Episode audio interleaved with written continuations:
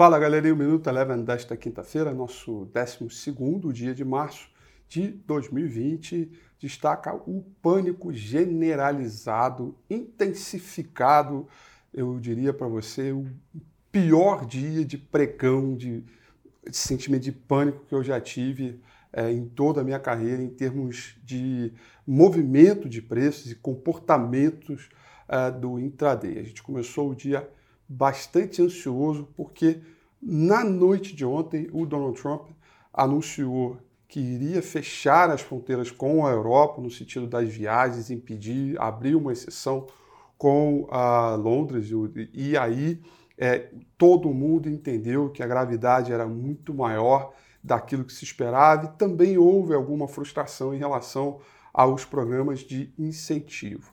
É, além disso, a gente tem um noticiário no âmbito doméstico, que é a derrubada do veto presidencial em relação ao BPC, que isso é, é, compromete o teto dos gastos e, portanto, coloca em xeque toda a parte fiscal que vinha sendo construída ao tempo.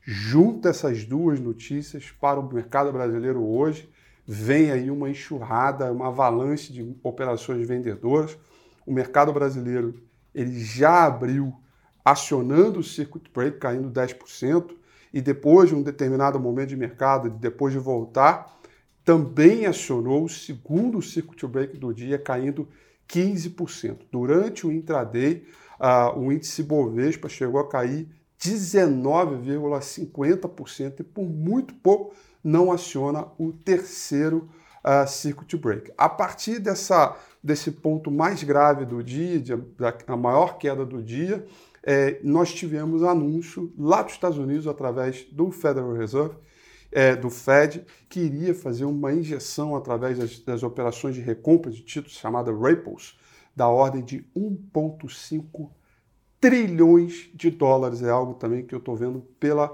primeira vez. Os mercados ensaiaram alguma melhora lá fora, ensaiaram alguma melhora por aqui, mas só saíram das mínimas, porque não foi forte o suficiente para mudar o humor do dia que estava completamente contaminado com todo esse noticiário. E ao longo do dia a gente foi vendo uh, uh, outras notícias a respeito de, uh, de estocamento de produtos, ou seja, foi um dia que trouxe aí um mau humor generalizado. A queda do índice Povespa hoje é a maior queda desde setembro de 1900 98.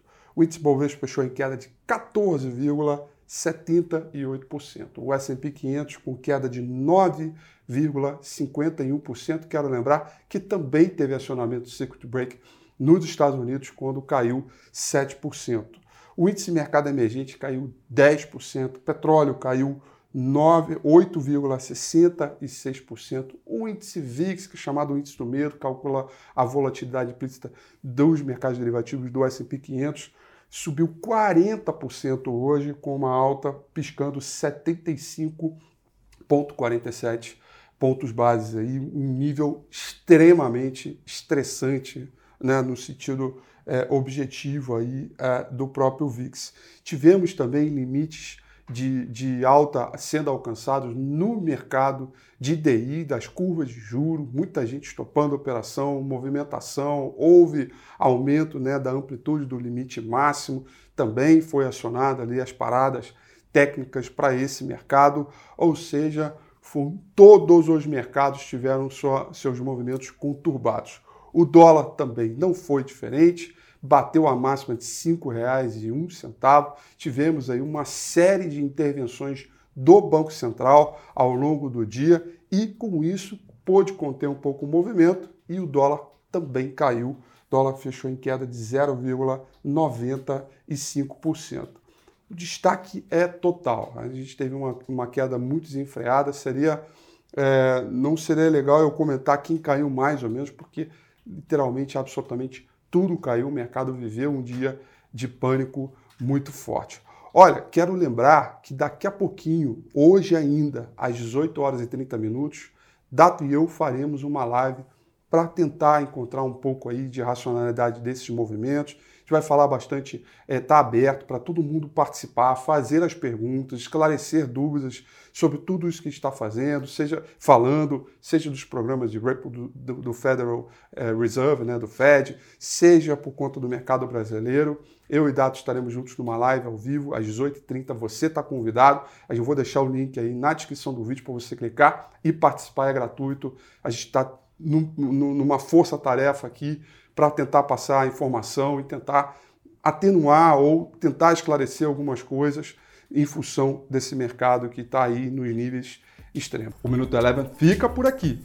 Quer ter acesso a mais conteúdos como esse? Inscreva-se em nosso site www.elevenfinancial.com e também siga a gente nas redes sociais. Eu sou Rafael Figueiredo e eu te espero no próximo Minuto Eleven.